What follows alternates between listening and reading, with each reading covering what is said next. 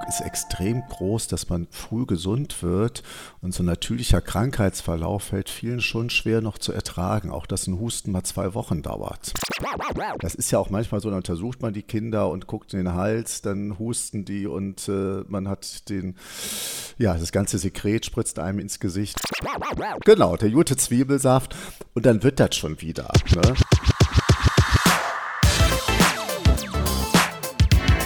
DocTales – Geschichten für die Praxis. In dem Podcast der Medical Tribune dreht sich alles um den Alltag niedergelassener Ärztinnen und Ärzte. Dr. Sascha Gerken, Arzt und Medizinjournalist, und der angehende Allgemeinmediziner Sebastian Alsleben reden mit Kolleginnen und Kollegen über Spaß, Frust und aktuelle Herausforderungen in der Praxis.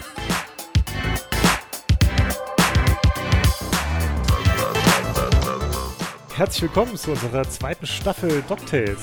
Vier Monate, Sebastian, ist es her seit der letzten Staffel.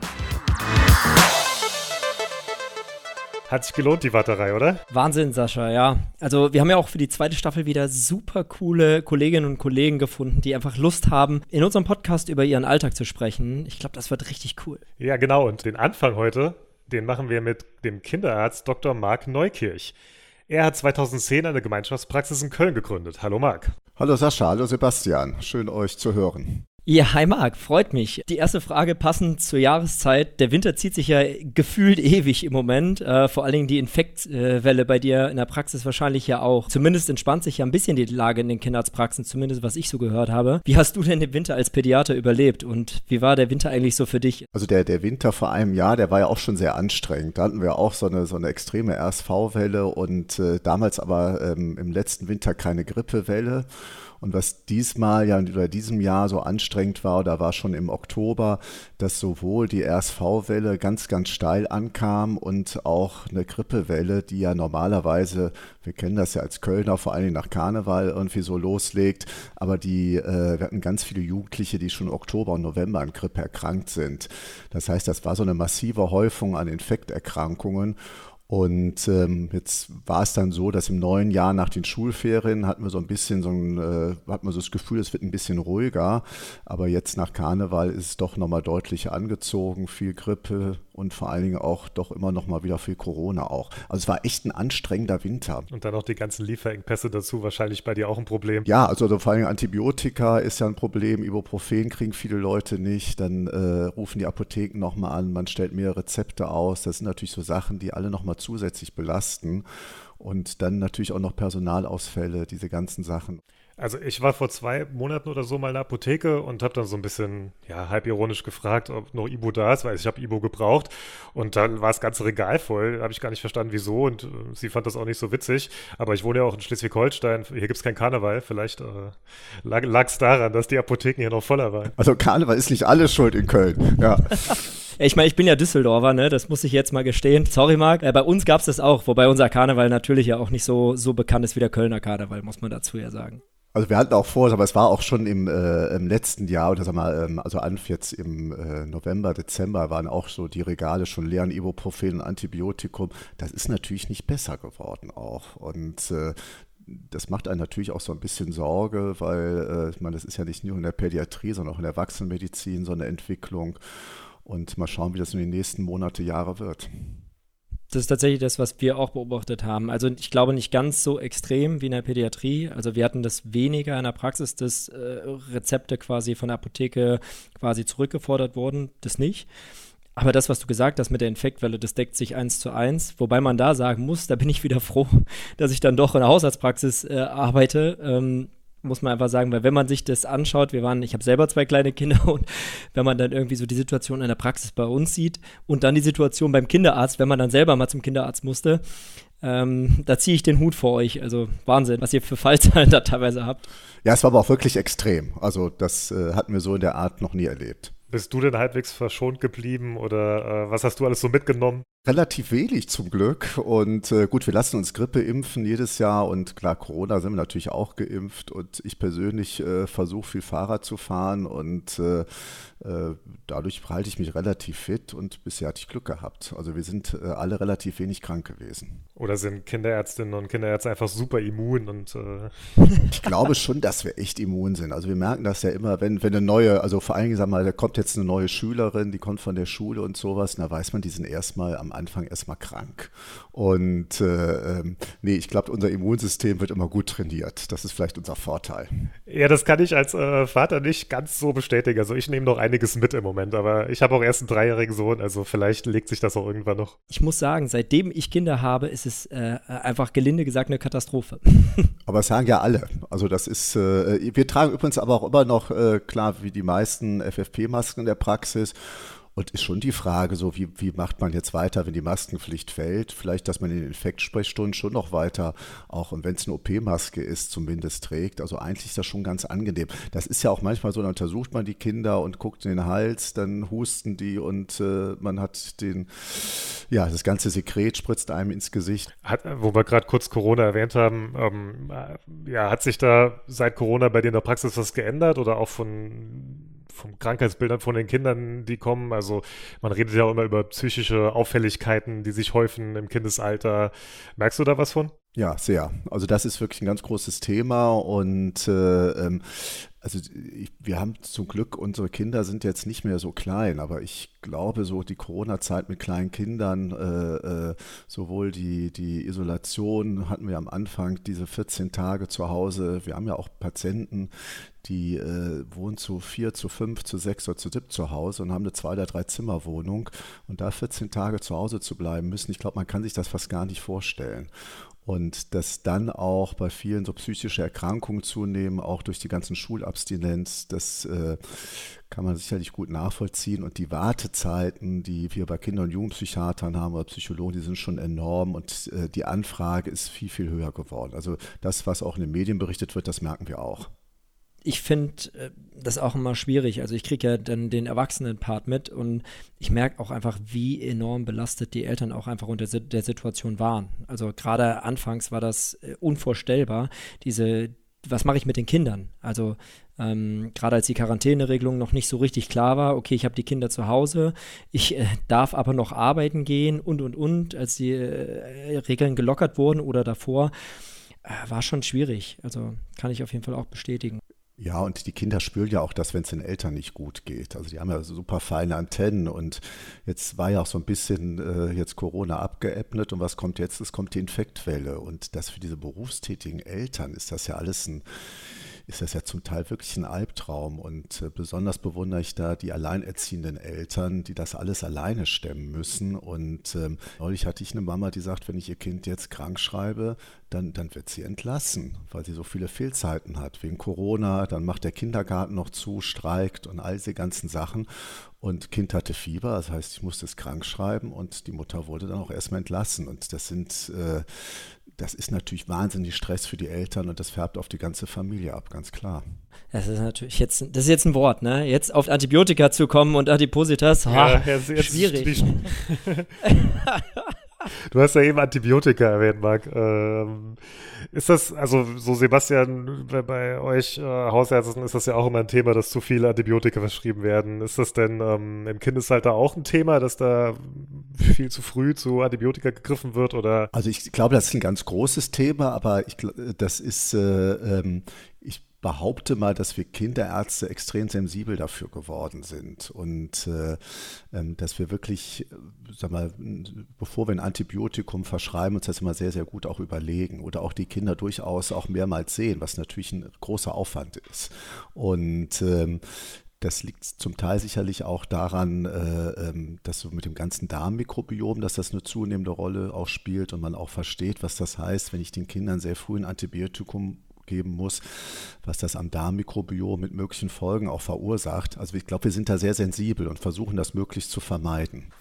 Und auch die Antibiotika-Dauer, wie lange man ein Antibiotikum äh, gibt, das ist ja, geht ja auch sukzessive runter. Also es gibt ja kaum noch eine Indikation, wo man mal ein Antibiotikum jetzt länger als fünf Tage oder zum Teil auch nur noch drei Tage gibt. Das ist auch ja gerade bei Scharlach, so aus eigener Erfahrung kann ich das sagen. ähm, vor kurzem erst erkrankt, das war auch super. Aber da ist es ja auch so. Ne? Also wenn man überlegt, dass man gefühlt früher äh, sämtliche Kontaktpersonen abgedeckt hat, äh, antibiotisch, einfach prophylaktisch und auch die Antibiotikadauer, äh, das hat sich ja alles verändert. Ne? Das ist ja auch super. Richtig, oder auch eine Mittelohrentzündung komme ich ja in der Regel ohne Antibiotika aus. Das ist natürlich für Eltern auch nicht immer leicht zu ertragen, ja, dass man erstmal so ein paar Tage wartet und natürlich gibt es auch Fälle, wo man dann doch ein Antibiotikum gibt. Sebastian, Du hast ja gerade gesagt, du fandst Scharlach super. Marc, was ist so deine Lieblingskinderkrankheit, die du mal hattest? Also jetzt so äh, negativ Lieblingskrankheit. Noro oder? Also Grippe, muss eindeutig sagen, Grippe. Ich weiß, war mal, äh, da habe ich noch auf der Intensivstation gearbeitet und da ist ein Kind mit Grippe aufgenommen worden, was intensivpflichtig war. Und dann merkte ich irgendwie so acht Stunden später, mir geht es jetzt auch nicht mehr so gut. Und dann lag ich wirklich eine Woche flach und war richtig krank und habe zwei, drei Wochen gebraucht, bis mir wieder richtig gut geht. Seitdem lasse ich mich konsequent impfen gegen Grippe. Ne? Also das ist mir so noch in Erinnerung. Was draus gelernt, genau. ist doch gut. Ja. Also gut, Scharlach muss man sagen, das hat mich wirklich umgehauen. Also 40 Grad Fieber und was was ich ganz eindrücklich fand, wie dann doch die Antibiose wirkt. Da macht es dann ja doch wieder Sinn. Aber du siehst ja wahrscheinlich echt viel, ne? Und wird auch viel gefordert von den Eltern. Ist es wie bei uns auch oder? Das wird viel gefordert und jetzt sind wir auch wieder bei dieser ganzen Arbeitssituation und auch Schulsituation. Da heute mal eine Woche fehlen, hat man ja manchmal das Gefühl, das ist eine Katastrophe, weil sie dann Klassenarbeiten verpassen, das alles nachholen muss. Der Druck ist extrem groß, dass man früh gesund wird und so ein natürlicher Krankheitsverlauf fällt vielen schon schwer noch zu ertragen. Auch dass ein Husten mal zwei Wochen dauert, ja, und dass es dann doch einfach von alleine weggeht. Da äh, sind viele sehr ungeduldig. Merkst du denn ähm, Unterschiede zwischen den Eltern, also dass jetzt junge Eltern sind, ältere Eltern, vielleicht gibt es auch Unterschiede zwischen Berufsgruppen, sind Ärzteeltern die schlimmsten oder? Also die Ärzteeltern sind natürlich immer super nett, aber ähm, also das sagt er jetzt im Podcast für medizinische Kolleginnen ja, und Kollegen. Ja, ja, genau. ähm, also es gibt natürlich, äh, da gibt es natürlich ganz viele äh, verschiedene Elterntypen. Was manchmal so ein bisschen auffällt, ist, manchmal denkt man so, so wo, wo ist die Oma von früher, die noch mit im Haus lebt und die sagt, komm, das ist jetzt ein Infekt, der legt sich jetzt mal eine, Kindchen legt sich jetzt mal ein bisschen hin, trinkt was, ein bisschen Tee und ein bisschen Obst und eine heiße Zitrone mit der Honig oder sowas. Genau, der gute Zwiebelsaft und dann wird das schon wieder. Ne? Und das fehlt manchmal und äh, ähm, gibt ja auch Eltern, die durchaus sehr ängstlich sind, die auch nichts verpassen wollen und die dann sehr früh, vielleicht auch manchmal ein bisschen zu früh, einfach auch Sorge kommen, dass da auch eine Krankheit dahinter steckt. Das sind natürlich auch manchmal eigene Erfahrungen, vielleicht mal selber krank gewesen, in der Familie ist jemand krank gewesen, was einen dann ein bisschen sensibilisiert und so ein bisschen die Lockerheit verloren gehen lässt. Also das würdest du jetzt sagen, so bei Kindern lieber einmal zu wenig zum Arzt als zu viel, also übervorsichtig. Nee, das ist ja, also wir haben natürlich auch mal Kinder, wo man auch, auch mal denkt, Mensch, ein Tag früher wäre auch nicht schlecht gewesen. Also das ist ja, ich glaube, das ist so ein, ein gesundes Gefühl, was man als Eltern so lernen muss, wie krank ist mein Kind und muss das jetzt wirklich jemand sehen? Das ist ja auch so, muss ich jetzt bei, immer wenn ich Fieber habe, jetzt wirklich was geben? Ich sag mal, wenn ein Kind mit 39 durch die Gegend flitzt, brauchst keinen Fiebersaft auch. Und da mal, äh, äh, sag mal, so eine, sag mal, eine gesunde Lockerheit zu finden, ist wichtig. Zu lange warten ist auch ein Fehler, klar. Und äh, ähm, aber das ist, das ist ja immer so alles so ein Kompromiss und da gibt es auch keine klare Regel, die man immer so aufstellen kann. Manchmal ist es aber doch so ein bisschen schwarz-weiß. Äh, zum Beispiel bei unserer Rubrik Quick and Nerdy, die du ja vielleicht schon kennst. Deswegen, ähm, ja, würde ich dir einfach gerne mal fünf kurze Fragen stellen und du entscheidest dich spontan für die Antwort, mit der du dich am ehesten identifizieren kannst. Bist du bereit? Ich bin bereit. Lieber Kleinkinder oder lieber Jugendliche behandeln? Beides. Wadenwickel oder Fiebersaft? Wadenwickel zuerst probieren.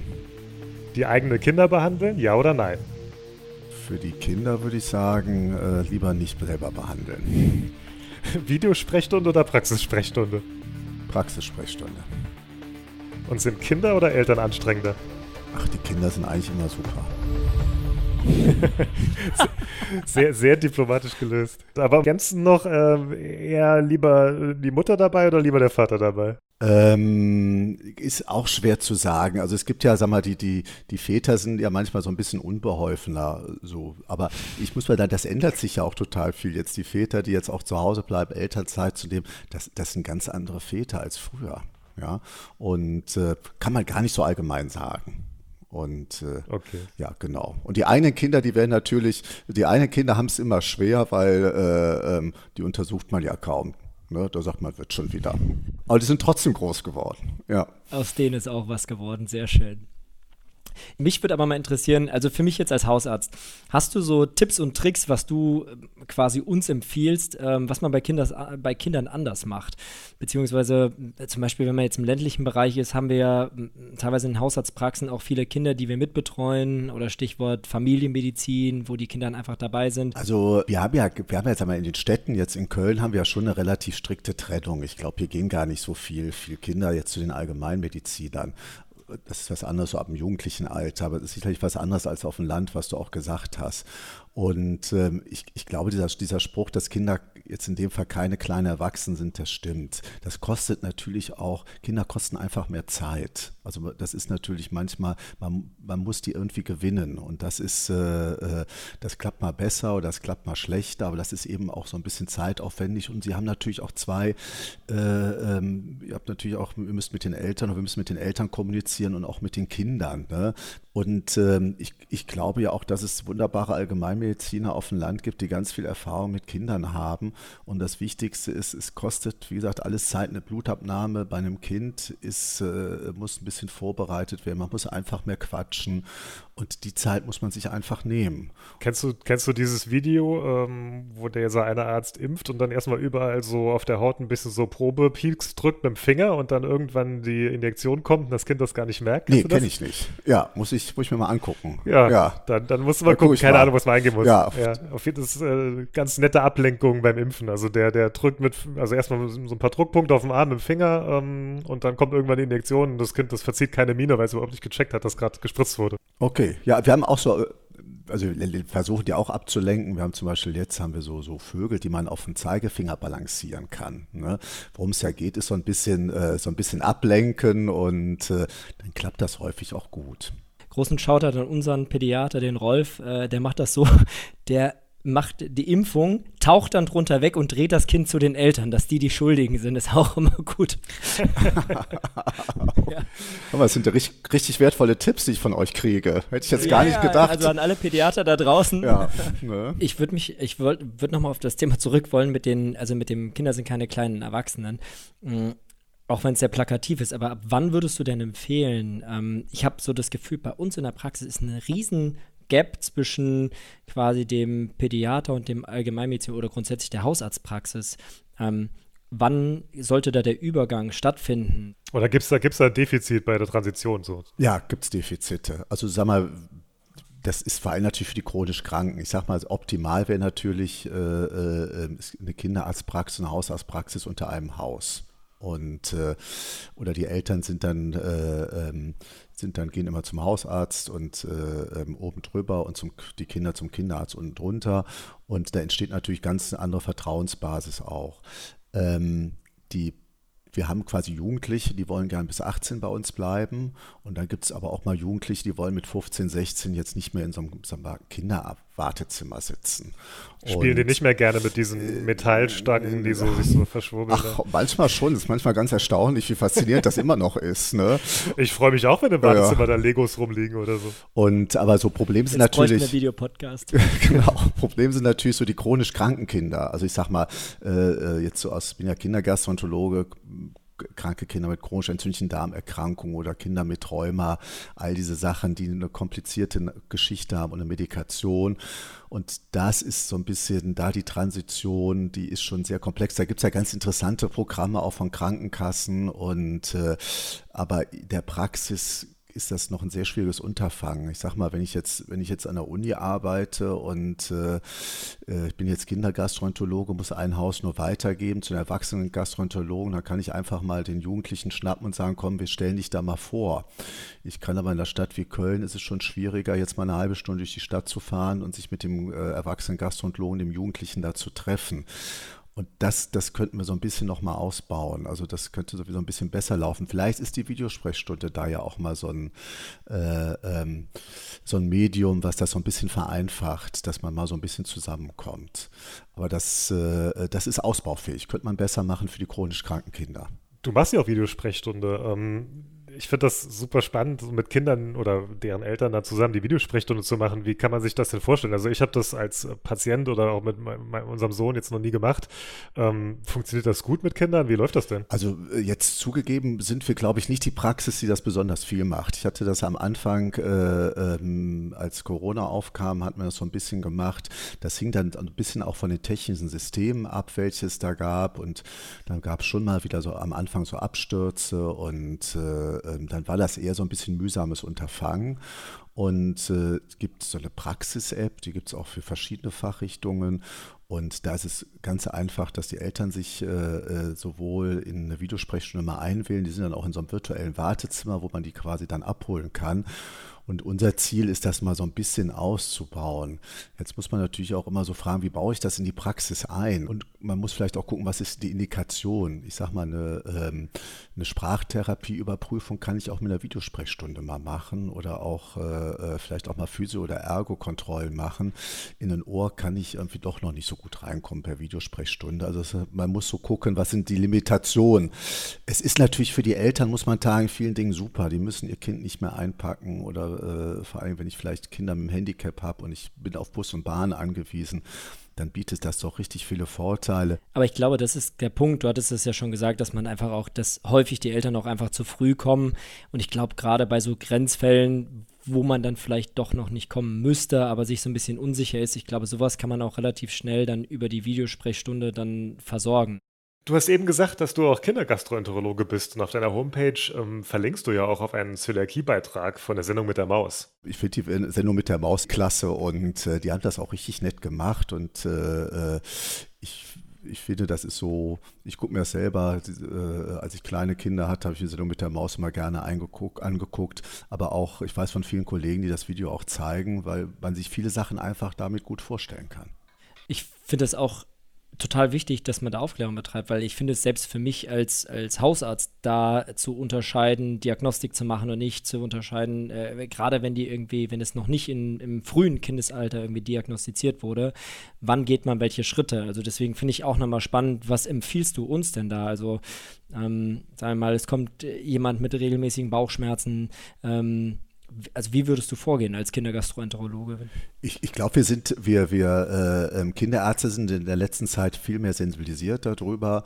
Da gab es ja auch diese Kick-Studie, wo sich gezeigt hat, dass wahrscheinlich jeder Hundertste eine Zöliakie hat. Und je mehr ich gucke, desto mehr finde ich natürlich auch. Und ich würde ganz großzügig, äh, äh, ähm, wenn ich jemand habe mit Bauchschmerzen, äh, würde ich einfach, oder auch mal auch Verstopfung, Durchfällen, all diese Sachen, würde ich einfach eine Zöliakie-Serologie machen. Die kostet ja auch nicht viel. Ne? Die kostet, ich glaube, diese Transglutaminase, die kostet irgendwie 9 Euro. Das ist ja für eine, für eine Entdeckung einer lebenslangen Erkrankung, ist das wirklich ein Spottpreis. Und im Zweifelsfalle einfach einmal mitmachen. Ne? Und man entdeckt auf einmal ganz viel. Hat sicherlich deutlich auch zugenommen. Hast du eine Idee, woher das kommt? Also ich bei der Zöliakie bei der Zöliakie ist natürlich, äh, äh, da haben wir natürlich auch eine Genetik. Das heißt, ich muss gewisse genetische Voraussetzungen haben, die, äh, ähm, um überhaupt eine Zöliakie zu bekommen. Und die Genetik hat sich ja jetzt nicht so viel geändert. Ich denke, äh, ähm, dass wir, dass wir einfach auch jetzt in der Kinderkunde viel mehr danach gucken. Und früher hat man ja immer nur dieses gedeihgestörte Kind, was äh, nicht mehr wächst und sowas. Vielleicht hat man da mal eine Zöliakie gemacht. Heute machen wir das bei ganz vielen anderen Krankheitsbildern auch, bei den Verstopfungen oder vielleicht auch mal bei chronischen Kopfschmerzen oder bei einer Arthritis einfach mal gucken, ob da nicht auch was anderes dahinter oder eine Zöliakie dahinter stecken könnte. Und deswegen glaube ich, gucken wir mehr und finden wir mehr. Das andere ist vielleicht so bei den chronischen entzündlichen Darmerkrankungen, da sind sicherlich unsere Lebensumstände, äh, spielen eine viel größere Rolle auch. Da ist sicherlich nur, nicht nur Genetik, warum das auf einmal so viel wird. Aber ich glaube, das, das habt ihr auch mehr in der Erwachsenenheilkunde, äh, in der Erwachsenenmedizin mehr CEDs und diese Sachen. Ne? Mich würde noch mal was ganz anderes ähm, interessieren. Du hast die Praxis jetzt mit deiner Frau zusammen. Ähm, wie kann man sich, also ich kenne jetzt noch keinen Arzt oder Ärztin, die mit ihrem Partner zusammen eine Praxis hat. Ähm, wie kann man sich das so vorstellen? Wie läuft da so der Alltag? Äh, funktioniert das gut? Jetzt willst du natürlich nichts Negatives sagen, ist mir klar. Aber äh, gibt bestimmt positive und negative Seiten, die das hat. Nein, das ist überall positiv und negativ. Also wir sind ja beide aus, aus, aus äh, den Unikliniken gekommen und äh, ich aus dem Intensivbereich. Und äh, ähm, ich, wir, wir fanden, wir hatten auch, ein, äh, als wir uns niedergelassen hatten, ein kleines Kind und wollten einfach so ein bisschen äh, weniger abhängig sein. Und, den Praxisalltag konnten wir uns natürlich auch erstmal selber gestalten. Das heißt, wir konnten selber gestalten, wann man nach Hause geht. Wir konnten gucken, äh, ähm, dass wir freie Wochenende haben und für die Kinder da sind. Und man war nicht so fremdbestimmt wie jetzt in einem Krankenhaus. Also das ist so, finde ich, so der ganz große Vorteil in der Praxis. Man kann zusammen seinen Urlaub planen, all diese anderen Sachen. Also das hat schon ganz, ganz viele Vorteile. Natürlich muss man auch sagen, äh, äh, ähm, nimmt man abends auch mal viele Sachen aus der Praxis Praxis mit und man muss dann natürlich auch immer gucken, dass nicht die Praxis so alles so ein bisschen dominiert. Ich kann mir schon vorstellen, dass unsere Kinder da manchmal schon ganz schön genervt ist, weil es am, am, am Essenstisch wieder bei der Praxissachen bequatscht werden. Da, da muss man aufpassen und das ist manchmal schwer, sich da so ein bisschen zu bremsen auch. Ja, ich glaube, das hast du bei ähm, Paaren, die die gleiche Berufsgruppe haben, ohnehin. Also das ist ja nicht nur, wenn man eine, wenn man eine Praxis zusammen hat. Also äh, zwei Mediziner äh, ist ja genau das Gleiche, zwei Lehrer aber ich finde es nochmal was anderes, wenn du quasi den gleichen Arbeitsplatz dir teilst. Ähm, klar hast du vielleicht noch andere Patienten, die du siehst, aber man, man hat ja quasi nicht mehr so richtig was Eigenes, was so, du nur für dich machst, auch wenn es beruflich ist. Deswegen finde ich das auch spannend. Also habt ihr dann so jeder irgendwie sein Hobby, was er dann noch macht, oder ist es einfach, seid ihr so in so einer harmonischen Ehe? Natürlich sagst du jetzt ja. Also doch, natürlich haben wir Hobbys. Wir haben natürlich auch so ein bisschen unterschiedliche Schwerpunkte auch in der Praxis. Also dadurch, dass ich zum Beispiel die Kindergastro auch relativ viel lange gemacht habe, jetzt nicht mehr ganz so viel leider, äh, ähm, hat jeder auch so ein bisschen sein Steckenpferd natürlich auch in der Praxis. Und äh, ähm, also ich finde so, so mit allen Problemen, die das auch manchmal macht, so mit dem Ehepartner zusammen auch, äh, ähm, das ist, also haben wir das insgesamt als Vorteil erlebt. Also wir können zusammen was schaffen und äh, ähm, das heißt, das ist ja auch schön, wenn man so nach zwei oder zwölf oder dreizehn Jahren Praxistätigkeit so zusammen zurückblickt und sagt, Mensch, das haben wir aber irgendwie ganz gut hinbekommen. Ich finde, das ist, das ist doch ein schönes Schlussplädoyer. Ja, Marc, vielen, vielen Dank, dass du bei uns warst. Es war wirklich äh, sehr, sehr spannend, sehr, sehr interessant und unterhaltsam mit dir. Ja, hat auch Spaß gemacht mit euch. Ich danke auch. Ich muss nur mal sagen, du hast eine Wahnsinns-Podcast-Stimme. Kann also, ich damit Geld machen? Äh, 100 äh, Prozent. Okay. Ja, in zwei Wochen haben wir dann unseren nächsten Gast und ähm, ja, ich habe lange überlegt, welches Wortspiel äh, von den vielen, die es zu dieser Fachrichtung gibt, ich benutzen werde, um überzuleiten. Und wir sehen den ophthalmologischen Tatsachen ins Auge. Dazu habe ich mich entschieden. Äh, denn wir reden, in, äh, ja, Sebastian, es tut mir leid. Ich musste, ich habe einfach super. alles mit reingepackt, was ging. Und Ophthalmologie ist auch echt ein super einfach zu sprechendes Wort. Also in zwei Wochen reden wir dann mit einem Augenarzt. Und äh, ja, genau, wir freuen uns. Werde ich viel daraus lernen, weil ich glaube, das ist somit mein schlechtestes Fach. An alle Patienten da draußen. Ich freue mich drauf. Dann bis in zwei Wochen.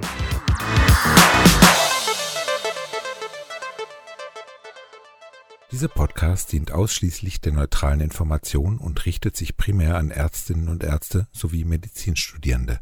Der gesprochene Inhalt ist frei von jeglichen Interessenskonflikten. DocTales, ein Produkt der Matrix Group.